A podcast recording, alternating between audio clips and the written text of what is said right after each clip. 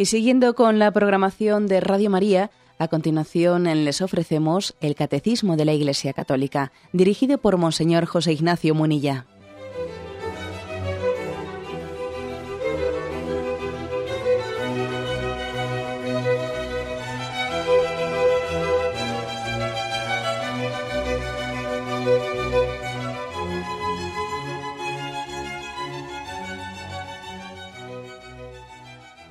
Un cordial saludo a todos los oyentes de Radio María. Un día más, con la gracia del Señor, proseguimos el comentario del Catecismo de nuestra Madre la Iglesia.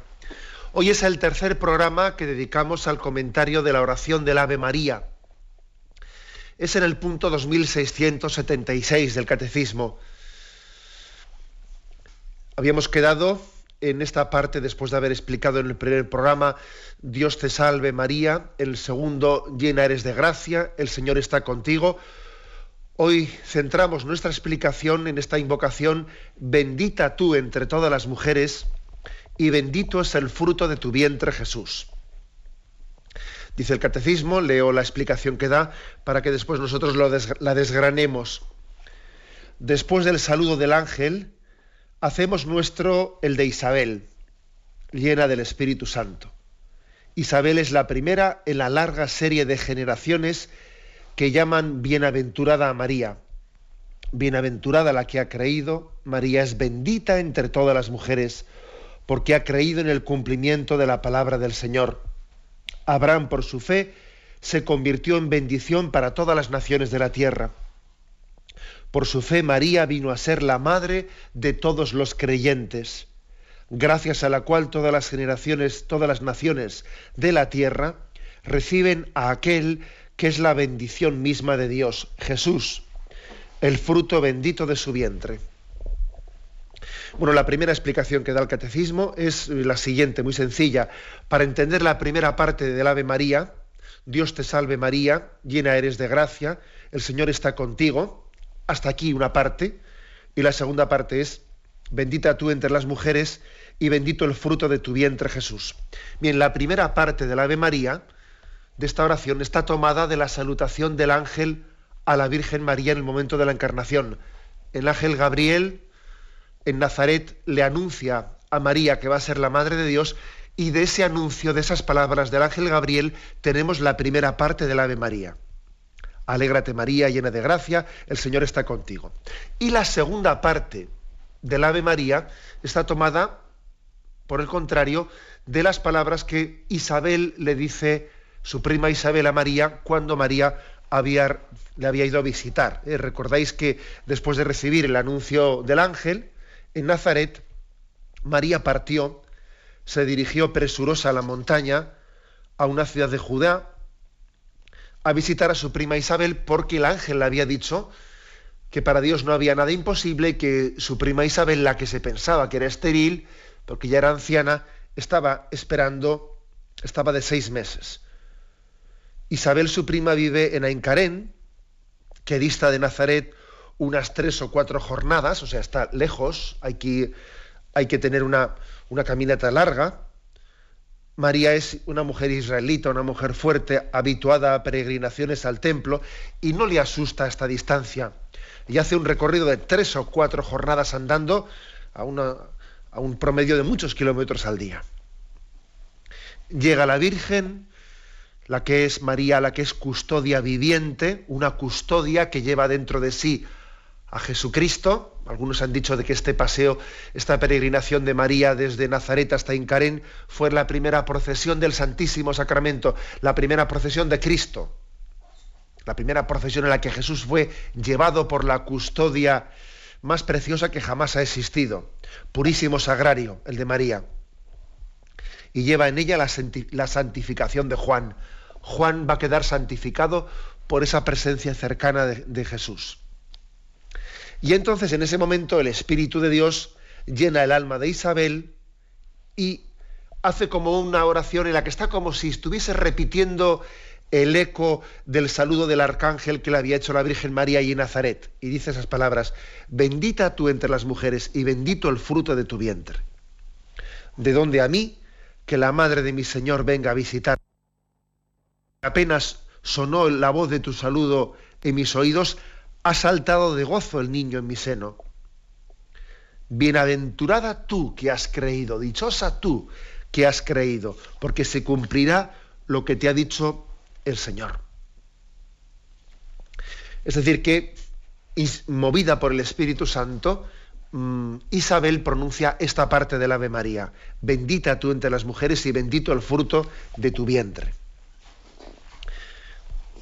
Todas las generaciones te llamarán bienaventurada. Yo creo que cuando recemos esta parte del Ave María, nosotros tenemos que vernos cumpliendo, estamos cumpliendo esa profecía, esa profecía dicha por Isabel, y también dicha acto seguido por, por María, me, me, llamarán bienaventuradas todas las generaciones. O sea, estamos cumpliendo esa profecía cada vez que rezamos el Ave María, cada vez que desgranamos en el rezo del Santo Rosario cada uno de los misterios.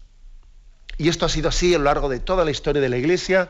Esa profecía se ha visto cumplida. Le hemos llamado bendita a María. Le hemos llenado de bendiciones. La piedad mariana ha tenido una imaginación maravillosa, ha desplegado una gran imaginación a la hora de bendecir a María. En todas las culturas y en todos los tiempos, ¿eh? desde Polonia al Japón y desde Sudán al Mar Blanco, los griegos, los eslavos, en todos los ritos, los melquitas, los ucranianos, siempre se ha, se ha, prodigado por la inspiración del Espíritu Santo en bendecir a María. Por ejemplo, estoy acordándome que en la liturgia, liturgia bizantina hay más de 197 títulos de bendición de María. Casi 200 títulos de bendición de María. Por ejemplo, en la lengua copta, que es mezcla del antiguo egipcio y del griego, se, formó la, espléndida liturgia alejandrina, ¿no? Y en esa lengua copta se dice de María, salve paloma que nos dio al ver el verbo de Dios. Se le llama la paloma a María. Te saludamos con el ángel Gabriel. En Egipto, en el rito alejandrino, se dice, tú eres el incensario de oro que engendraste a la, a la brasa viva. Eh, repito esta expresión eh, que nos puede llamar profundamente la atención. Fijaros, es del rito alejandrino de, de Egipto. Tú eres el incensario de oro que engendraste a la brasa viva. Bendito sea el que recibe desde este santuario al que perdonó el pecado y borró nuestros errores, que es la palabra de Dios que se hizo hombre de ti. Cuando en Egipto se le, se le bendice a María diciendo que es un incensario de oro, que ha engendrado la brasa viva, y nosotros estamos llamados a, como se hace con el incienso, ¿no? a echarle en, la, en el carbón, en esa brasa viva, para dar gloria a Dios. Nuestra vida tiene que dar gloria a Dios quemándonos en ese fuego del amor vivo que es Jesucristo, que está en ese incensario de oro que es María. Y se prodigan todavía en más piropos y, le llaman a María, que he elegido una serie de, de bendiciones de esta liturgia alejandrina, que dice, templo perpetuo, vestíbulo sacerdotal, columna elegida, árbol florido, lámpara del universo, jardín del Hijo Celestial,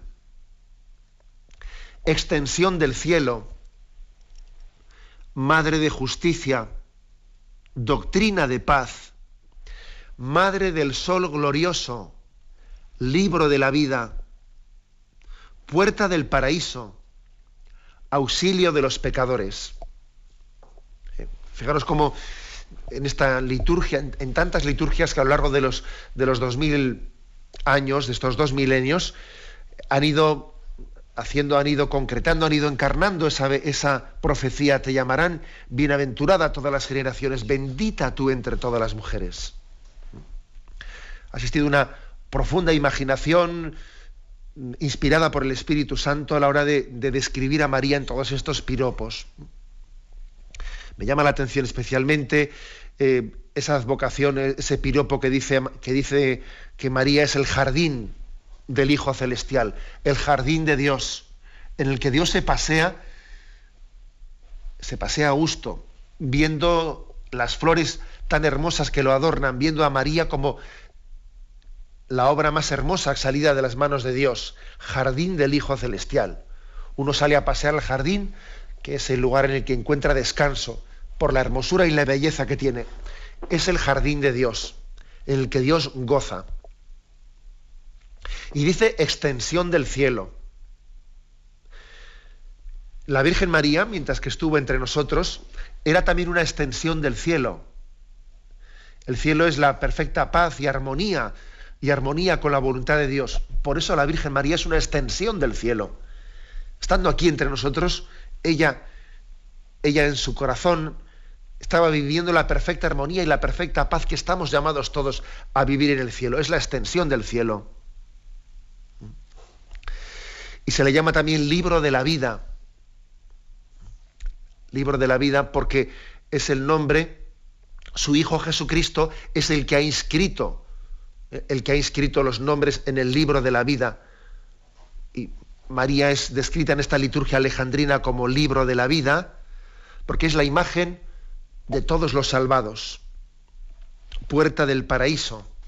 También otra, otra expresión hermosísima, puerta del paraíso, por la función, por la función que Dios le ha encomendado de ser auxilio de los pecadores, abogada de gracia, que tiene esa misión de, que, de conducirnos a todos hacia la salvación, hacia la salvación plena. Puerta del paraíso, María, ¿eh? con esa imagen de ser puerta del paraíso. Y podríamos continuar mucho más. Y, por ejemplo, en la liturgia armenia, los armenios, que se glorían de ser la primera nación que abrazó la, verdadera fe la, fe, la fe católica, la fe cristiana, los armenios cantan ellos, oh Madre y Virgen, sierva de Cristo, que eres para siempre abogada del mundo, todas las naciones te bendicen.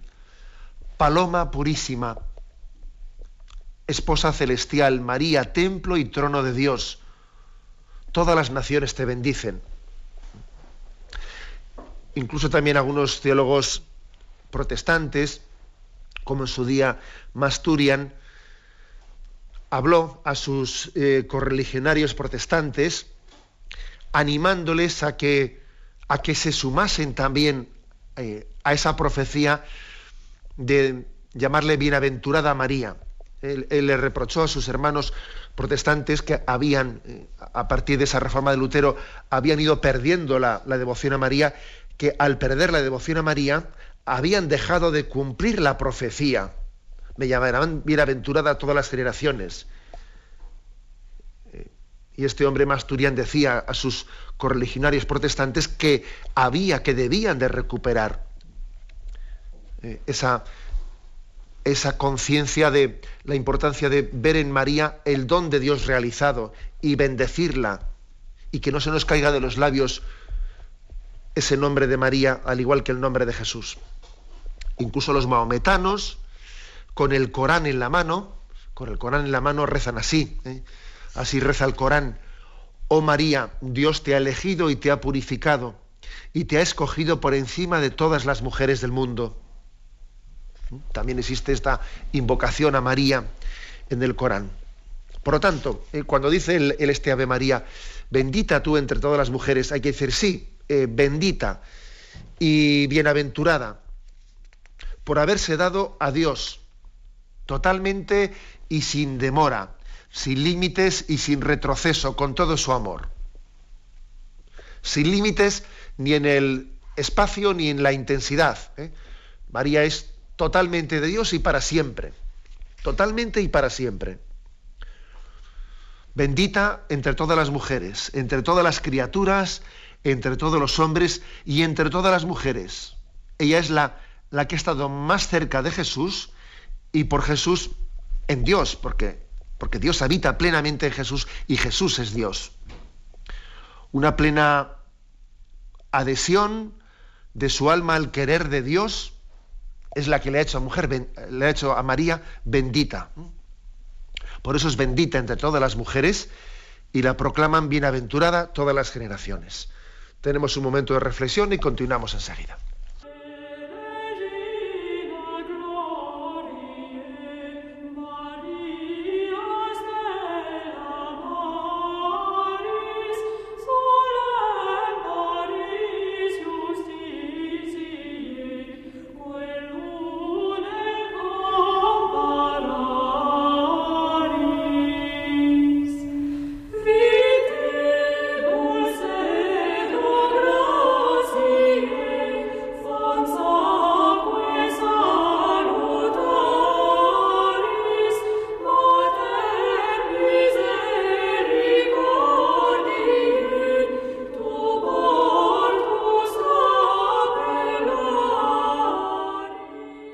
Continuamos el comentario de esta parte de la oración del Ave María.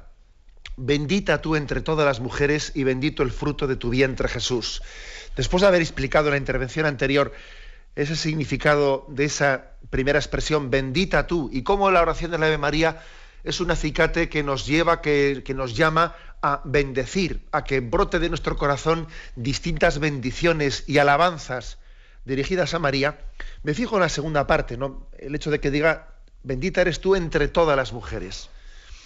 El Ave María está refiriéndose al género femenino. Identifica obviamente a María, pero específicamente como mujer. Lo cual también, lo cual también es un gran, es un gran don, el don de que en esta oración el Ave María en la oración del Ave María, María sea propuesta como modelo de la dignidad de la mujer. Es algo muy importante. Somos conscientes de que en este, eh, este momento existe una sensibilidad grande por la dignificación de la mujer, con riesgos graves también, porque a veces el feminismo hace un flaco favor, determinadas corrientes feministas hacen un flaco favor en la manera en la que enfocan las cosas en pro de la dignidad de la mujer. Pero esto no quiere decir que el hecho de que exista un feminismo radical, que está ligado a la ideología de género y muchas cosas, no, eso no quiere decir que nosotros tengamos que reaccionar eh, en el polo opuesto, no, no ni mucho menos. ¿eh? Nosotros tenemos que tener conciencia de que hay un gran valor, un gran valor en esta, eh, pues en esa sensibilidad en pro de la dignidad de la mujer y reconocer que, que esa sensibilidad nace también de la propia de la propia revelación del Evangelio y de la oración del Ave María. En la sensibilidad cristiana y católica nos unimos también a esa, eh, esa reivindicación que nuestro mundo moderno hace de la dignidad de la mujer.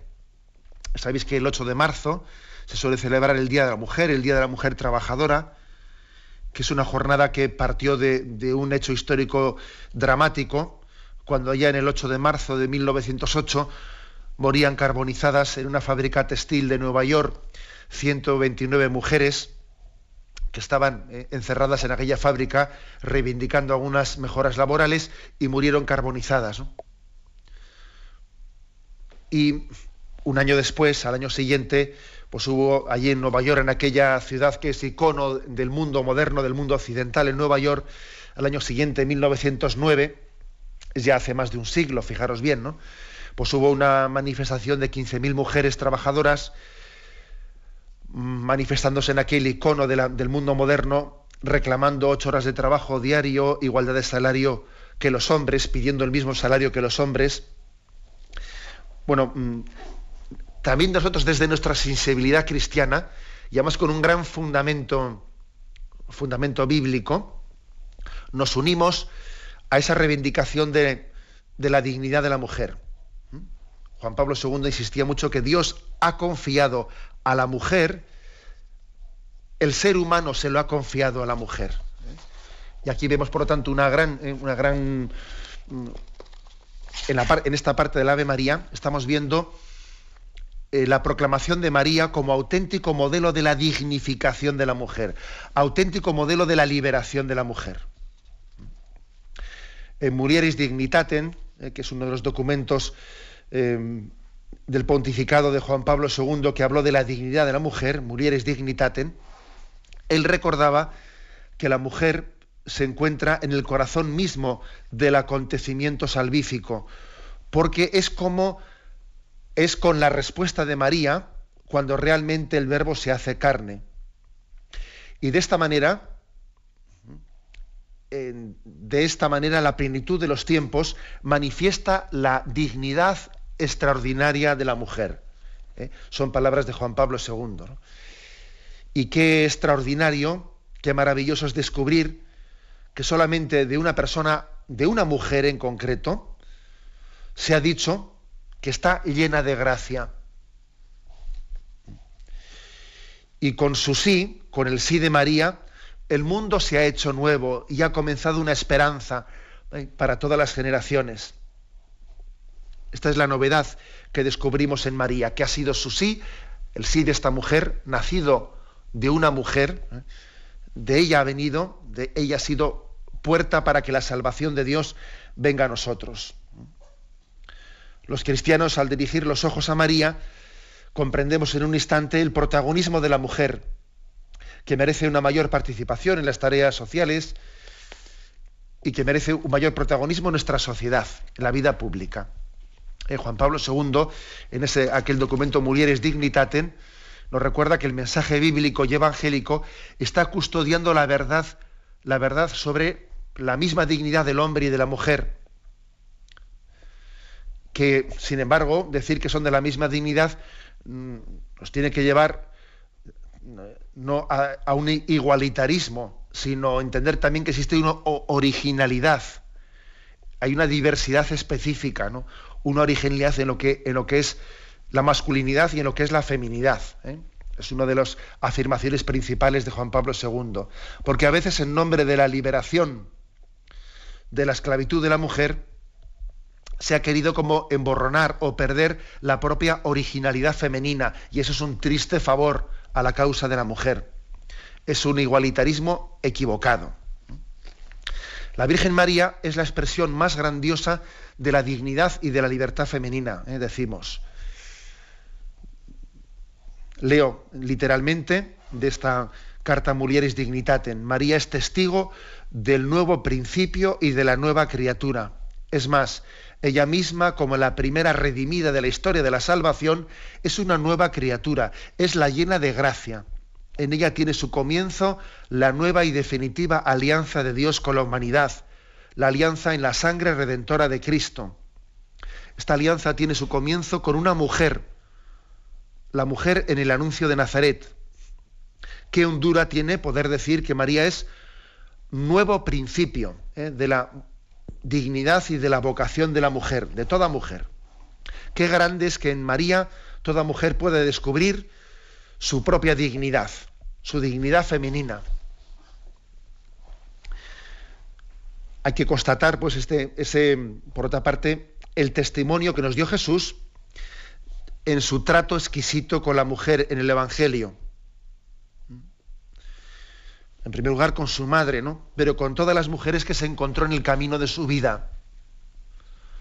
Eh, frente a otros, frente a la costumbre eh, de lo que eran los maestros y los rabinos, que no tenían tal costumbre, por el contrario, Jesús sí tuvo entre su discipulado grupos de mujeres que le seguían. Fue Jesús quien salvó la vida de la mujer condenada a muerte que querían apedrear e hizo reflexionar a los hombres de su época de su hipocresía. Cristo fue ante sus contemporáneos el promotor de la verdadera dignidad de la mujer y de la vocación correspondiente a esa dignidad. O sea que digamos que en Jesús encontramos un descubridor de la dignidad de la mujer. Y el, icono y la imagen de esa dignidad descubierta está en la propia María, ¿no? en esta revolución que hace Dios de la mujer a través de María, nos recuerda, nos recuerda algo importantísimo, ¿no? que la mujer puede realizar eh, esa, esa revolución de dignidad y de liberación en dos dimensiones, en el matrimonio y en la virginidad.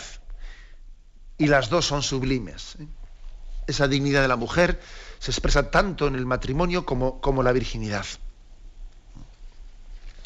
Pero aquí la clave está que la Virgen María nos enseña a entender que la mujer se encuentra a sí misma dando amor a los demás, en esa vocación al amor que ha recibido. Presente y partícipe de tantos problemas de las vidas familiares y de las vidas personales, socorriendo a los seres humanos en una lucha incesante por el bien contra el mal. He ahí, ¿no? Como María nos enseña a entender plenamente eh, cuál es la dignidad de la mujer. Pablo VI, su santidad Pablo VI en la encíclica Marialis Cultus, él nos, eh, nos, recordó que, que, no se trataba de una imitación literal de las circunstancias en las que María vivió su ser mujer. ¿eh? Dice ella, ante todo, la Virgen María ha sido propuesta siempre por la Iglesia a la imitación de los fieles, no precisamente por el tipo de vida que ella llevó, y, y tanto menos por el ambiente sociocultural en el que se desarrolló. Porque obviamente, antes hemos hablado de ese, grupo de mujeres que en Nueva York hace un siglo pues, vivieron esas circunstancias laborales de reivindicación del trabajo de la mujer. Hombre, lógicamente eh, su contexto cultural es totalmente distinto ¿no? al de la Virgen María. Pero no importa, es decir, eh, el modelo de María eh, trasciende las circunstancias histórico-sociales. La clave está en que ella acogió la palabra y la puso en práctica, y la clave está en que su acción estuvo animada por la caridad y por el espíritu de servicio. Y eso la hace modelo para todas las generaciones que están en circunstancias bien distintas. ¿eh? Porque ella fue la primera y más perfecta discípula de Cristo y eso, eso sirve para todas las mujeres de todos los tiempos. La mujer contemporánea puede constatar que María de Nazaret aun habiéndose abandonado a la voluntad de Dios, fue, es mucho más que un modelo meramente pasivo, como a veces se, se, le acusa, ¿no? Se acusa de que, bueno, es un modelo totalmente pasivo, es una religiosidad alienante y tal. Bueno, ni, mucho menos. ¿eh? Es, ella no dudó en proclamar que Dios es reivindicador de los humildes y de los oprimidos. En esa oración del Magnificat vemos no, una, no un modelo de una mujer Em, sin personalidad, alienada, sino todo lo contrario. Vemos una mujer que es valiente reivindicando a los humildes y a los oprimidos frente a los poderosos de, su tiempo. Fijaros cómo ella proclama, derriba del trono a los poderosos. Incluso es una mujer que su fe fue mm, determinante para la primera comunidad apostólica, ¿eh? formada por aquellos doce apóstoles, doce varones, que necesitaron ser convocados por María para poder recibir el don del Espíritu. O sea que muy lejos de ver en ella una imagen, no sé si llamarla ñoña o pasiva o acomplejada, todo lo contrario, vemos una mujer recia, de carácter fuerte, que es todo una, un modelo para la mujer de todos los tiempos. Incluso hasta el punto de que si de Jesús hemos dicho que es imagen del hombre nuevo, Bien, es verdad que cuando decimos de Jesús que es imagen del hombre nuevo, también lo aplicamos a la mujer, ¿no? Pero de María decimos específicamente que es imagen de la mujer nueva. De la mujer nueva. Así, la, así nos dirigimos a ella y tenemos en ella todo, todo este tesoro, ¿eh? tesoro de, comprensión de su dignidad. Comprendemos la dignidad de la mujer a la luz de María. ¿eh? Y por eso en, este, en esta parte de la oración la hemos proclamado, bendita tú entre todas las mujeres. Tenemos un momento de reflexión y continuamos enseguida.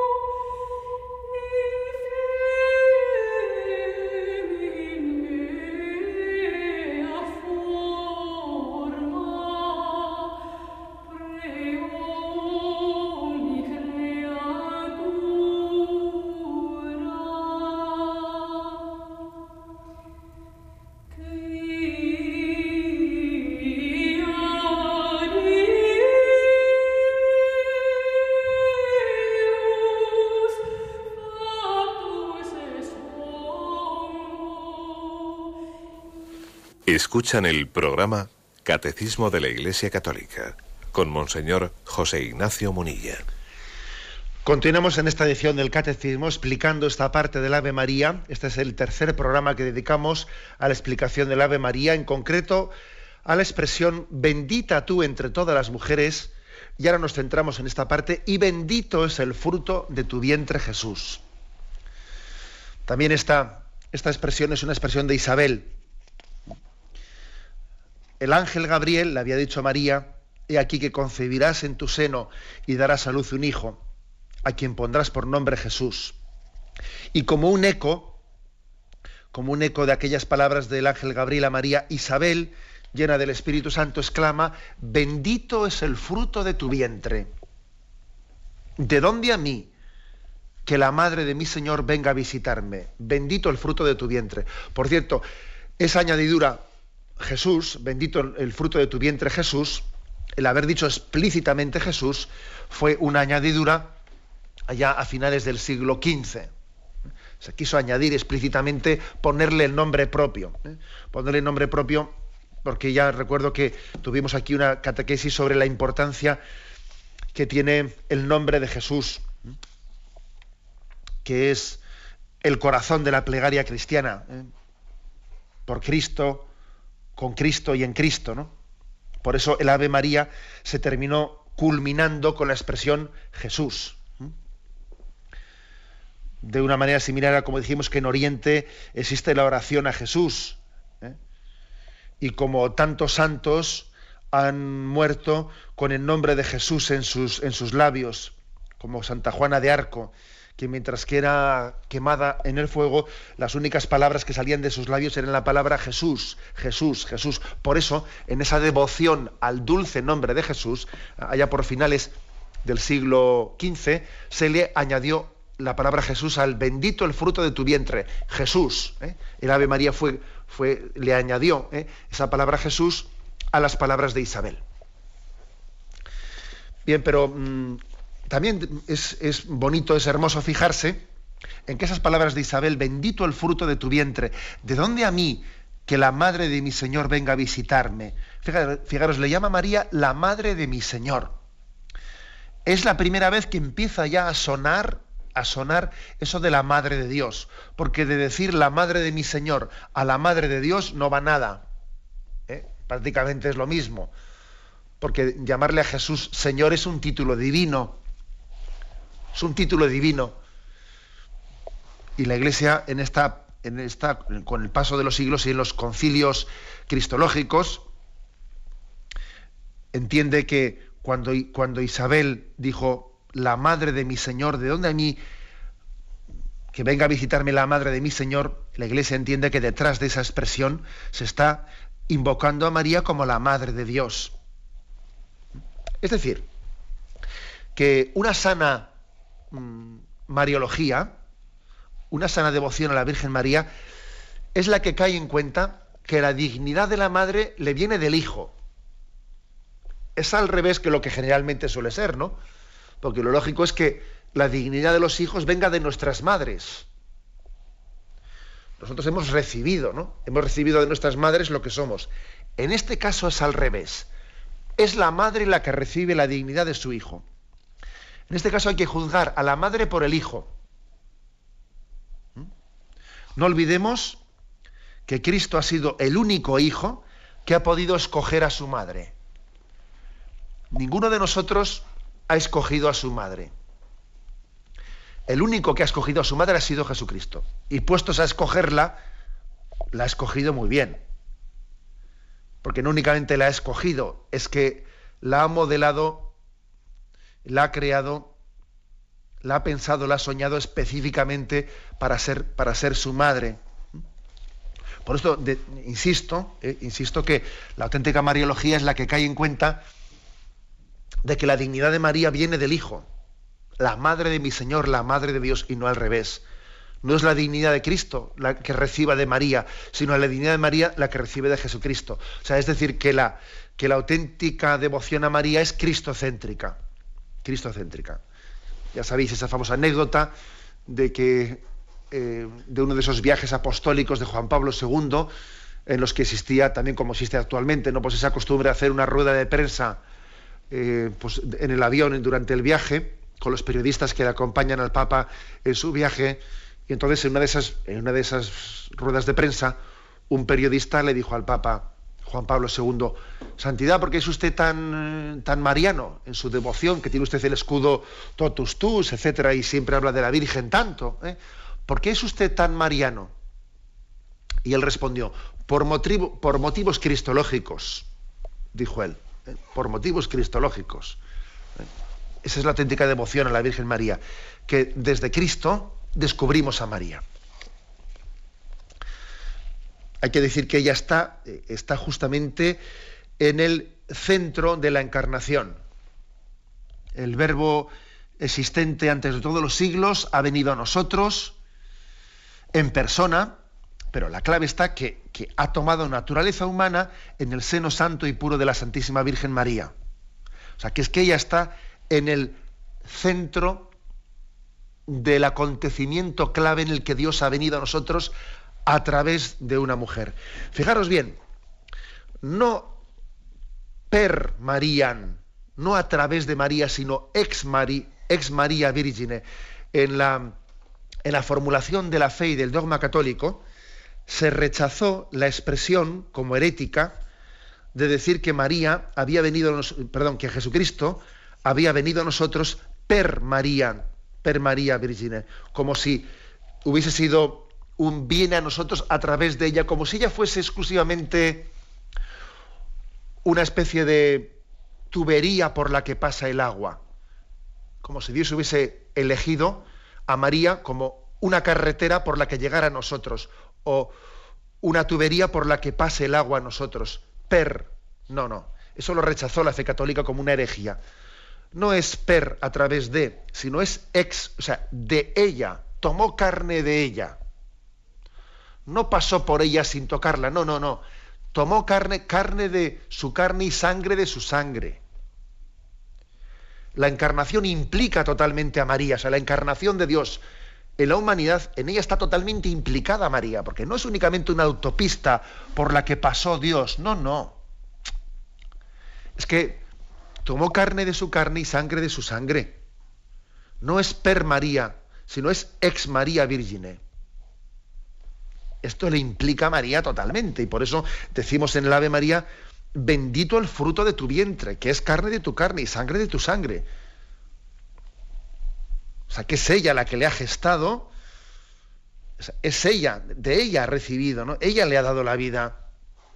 Es muy fuerte, ¿no? El, entender este, eh, este ejemplo, eh, esta, esta, clave ¿no? de, la, de la Mariología, entender cómo ella está en el centro, en el núcleo de la encarnación. Algunos santos, como San Maximiliano María Colbe, y algunos otros también han, utilizado un modelo, San Luis Niño María de Montfort, imágenes que, también nos acercan a ver cómo ella está implicada en esta encarnación. Y una imagen que posiblemente se queda hasta corta. ¿eh? Se queda corta es decir que María, María es el molde, el molde en el que el Espíritu Santo ha formado la humanidad de Jesucristo. María es el molde en el que el Espíritu Santo ha formado la humanidad de Jesucristo. Y digo que se queda corta esa imagen, porque la, imagen del molde, el molde no pone nada, o sea que un molde tiene una función pasiva. Si tú echas la escayola en un molde, bueno, se forma pasivamente esa forma, pero el molde no pone más que la contención de los límites, ¿no? Para que la escayola no se desparrame. Y posiblemente, no, posiblemente sí, posiblemente hay que decir que también incluso esa imagen tan bonita se queda corta. Es más, porque no, no únicamente le contuvo, María no solo contuvo a Jesús, no, no, es que le dio su carne, le dio su sangre, fue engendrado en sus entrañas. En resumen, ¿eh? en resumen, estas dos eh, estas dos expresiones, bendita tú entre las mujeres y bendito el fruto de tu vientre. Y termina diciendo Jesús, Jesús, es decir, nos has dado la salvación. Jesús sabéis que es Dios salva. Esa es la etimología de la palabra, Dios salva. Al final es como decir, María, nos has dado la salvación. Tú eres la puerta del cielo, eres la puerta de la salvación, porque si decimos bendita eres y bendito el fruto de tu vientre, Jesús, si decimos Él salva, te estamos diciendo, danos la salvación. La salvación viene de la, viene de la mano de María. María está amamantando al que es el autor de nuestra salvación. Por eso esa añadidura del Jesús último al Ave María es una añadidura que es como para que valoremos lo que Dios nos está, lo que Dios nos está dando a través de María. De ella estamos recibiendo al autor de nuestra salvación. Bien, lo dejamos aquí, esta parte del Ave María. ¿eh? Continuaremos, si Dios quiere, en, la segunda parte con Santa María, Madre de Dios, ruega por nosotros. Damos paso ahora a la intervención de los oyentes. Podéis llamar para formular vuestras preguntas al teléfono 917 107 700. 917 107 700.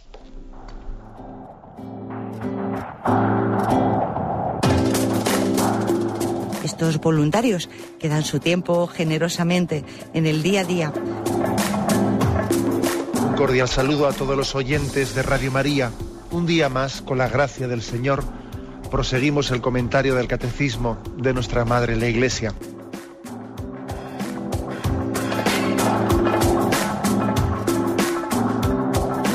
Porque le has quitado la única manera de protesta que tiene. O sea que cuando hay un dolor fuerte no hay que tomar analgésicos, hay que ir no, no, directamente hay que al tomar, médico. no, sí, hay que bien, Primero ir al pero no analgésicos fuertes para que se cometa el error de bloquear la defensa y no poder llegar al diagnóstico. Bien, bien. ¿Le gustaría tener sus programas favoritos de Radio María para escuchar en cualquier momento? Llame y pídanos el programa que más le interesa en cualquiera de sus emisiones. Recogeremos su petición y sus datos completos para hacer el envío. Solo necesita un lector de CD o DVD que admita el formato de compresión MP3. Llame al 917-107-700 y atenderemos su petición encantados. Tome nota. 917-107-700. Radio María, más cerca de usted.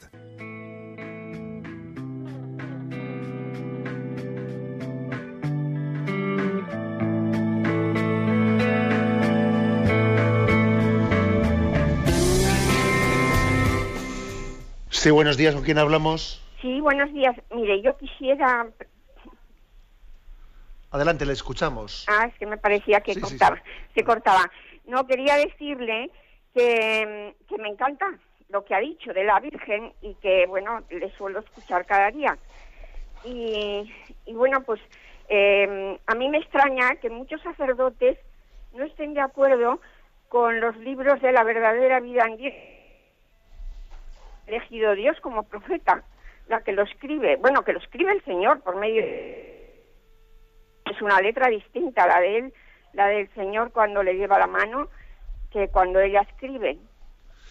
Bien, eh, es verdad que se ha, se ha entrecortado así varias veces la, eh, la intervención de la oyente, pero yo creo que más o menos ya hemos entendido que se estaba refiriendo ella a algunas revelaciones particulares, no he llegado a escuchar el nombre, pero bueno, es, eh, es lo de menos, a unas revelaciones particulares que existen publicadas eh, con respecto a las palabras de la Virgen, a la vida de la Virgen, y que a que ella ha podido encontrar alguna resistencia en algunos sacerdotes a la hora de difundirlas, etcétera. Vamos a ver, yo creo que en eso hay que tener un equilibrio. ¿eh?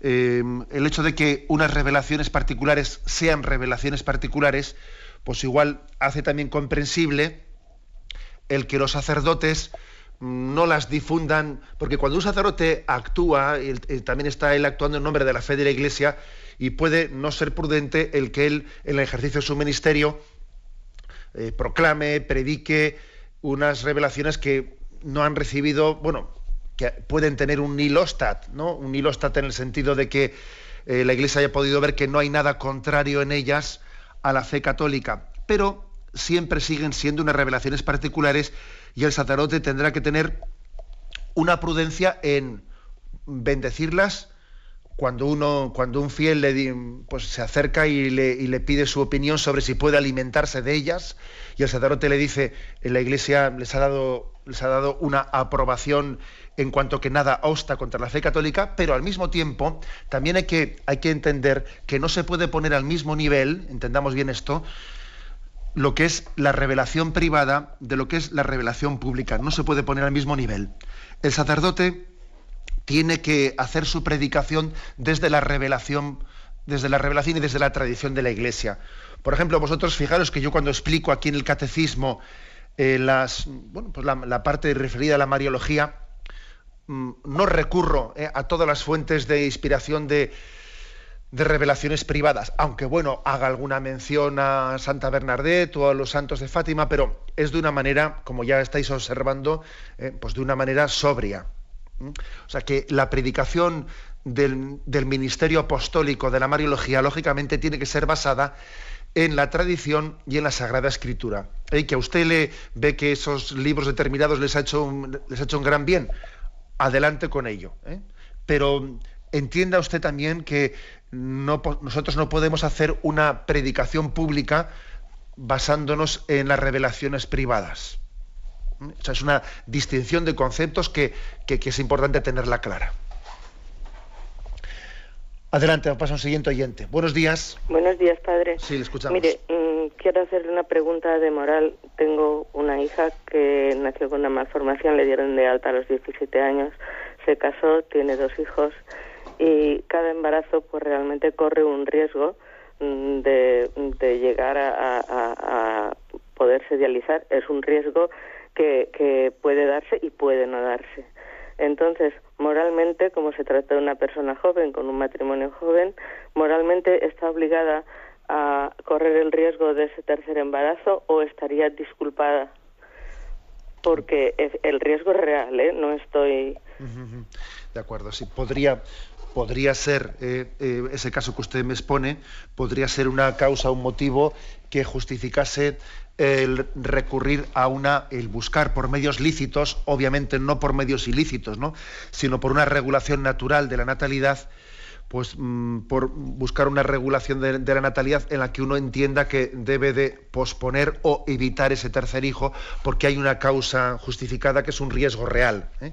Ahora también es importante que el, método por el que se lleve a cabo esa regulación de la natalidad sea lícito y no se recurra a esterilizaciones, a esterilizar la mujer, o esterilizar el hombre o a la anticoncepción, sino como explicamos en su momento en la explicación del sexto mandamiento, la moralidad de la regulación de la natalidad eh, tiene, que tiene que tener en cuenta dos aspectos, ¿no? Por una parte, el fin que se busca, que no sea una regulación por motivos egoístas, como creo que es el caso que usted dice, ¿no? que haya un motivo justificado, pero también la moralidad de los medios, no solamente la de los fines. ¿no?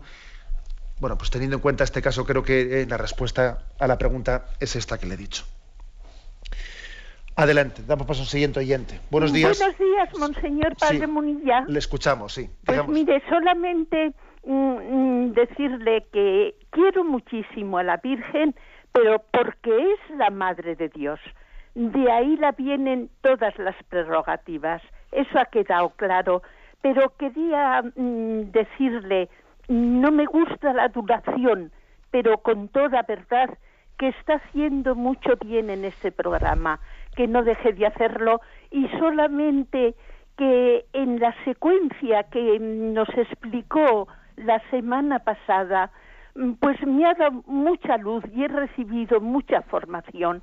Y como en la sociedad ahora está muy superficial y entre los laicos de la Iglesia hay muy poca formación, yo le haría una sugerencia. ¿Por qué estos días del novenario del Espíritu Santo no nos hablaba algo de los dones del Espíritu Santo, porque hay mucha gente que hasta desconoce que son siete los dones del Espíritu Santo.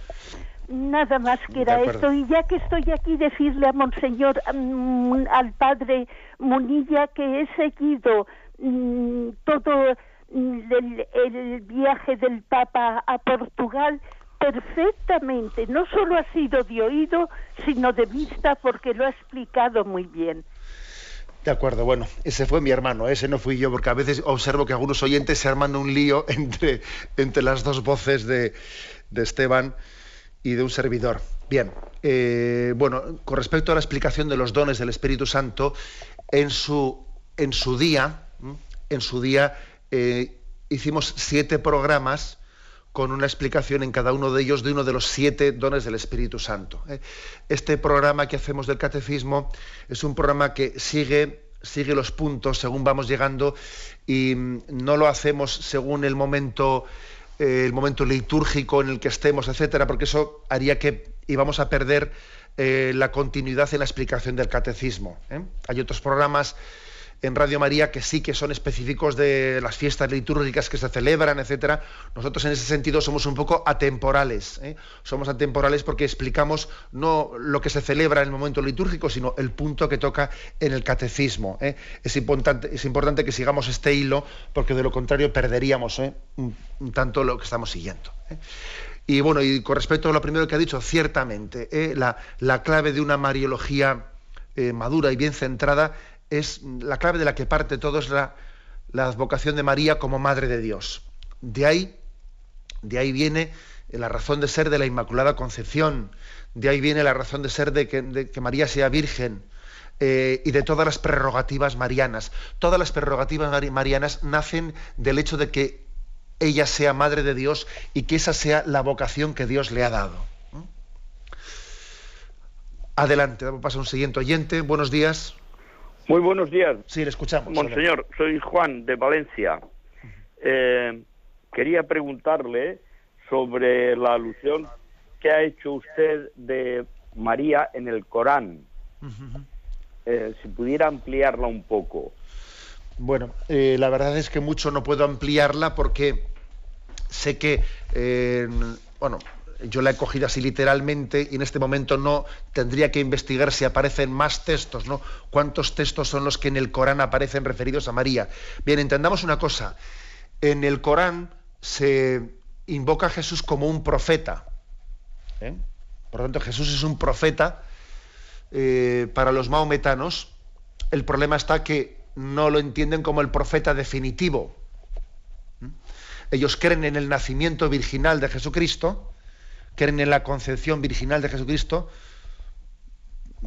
en la anunciación del arcángel Gabriel a la Virgen María, pero el problema está en que entienden que el, problema, el profeta definitivo es Mahoma y no es Jesucristo, pero ellos sí creen en Jesús como un profeta y creen en María como la madre de, la madre de Jesús. ¿eh? Y eh, hablan de que ella será invocada como la bendita entre todas las mujeres. ¿eh? Eso es un poco lo que puedo, lo que puedo decirle. También hay otro, otro hecho curioso y es el hecho de que el hecho de que una de las hijas de Mahoma se llamase Fátima, esto es algo un poco anecdótico, curioso, pero, pero tiene su influencia. ¿eh? el hecho de que una de las hijas de Mahoma se llamase Fátima eh, ha generado que en el mundo islámico se ha creado una cierta expectativa y curiosidad hacia el santuario de Fátima. Y suele haber incluso pues, algunas, eh, algunas visitas de musulmanes hacia ese santuario de Fátima, porque ven, ven ellos una coincidencia entre su devoción, entre comillas, ¿no? o su admiración hacia María, a la que, de la que dicen que es la bendita entre todas las mujeres, y el hecho de que la hija de Mahoma se llamase Fátima, bueno, es como podéis eh, observar, no deja de ser una confluencia de dos cosas que no tienen nada que ver una con otra, ¿no? la devoción a María y el hecho de que la hija de Mahoma se llamase Fátima, pero eso es una circunstancia que ha creado, digamos, una curiosidad eh, y una atracción en el mundo musulmán hacia el santuario mariano de Fátima. También hizo una referencia a esto pues en el, día siguiente del encuentro del Papa, que fue el 13 de mayo en Fátima, el día siguiente Kiko Arguello en su encuentro con los seguidores del camino neocatecumenal, pues Kiko Arguello hizo una referencia también a esta, a, este, a esta, digamos, coincidencia curiosa. Bien, tenemos el tiempo cumplido.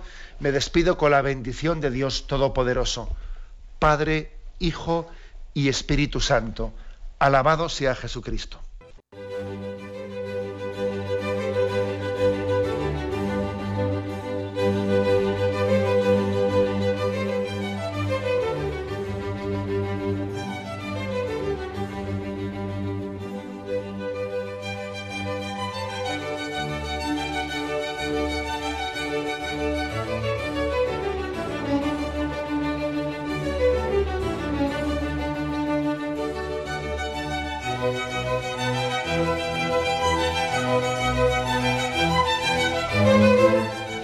Han podido escuchar en Radio María el Catecismo de la Iglesia Católica, dirigido por Monseñor José Ignacio Munilla.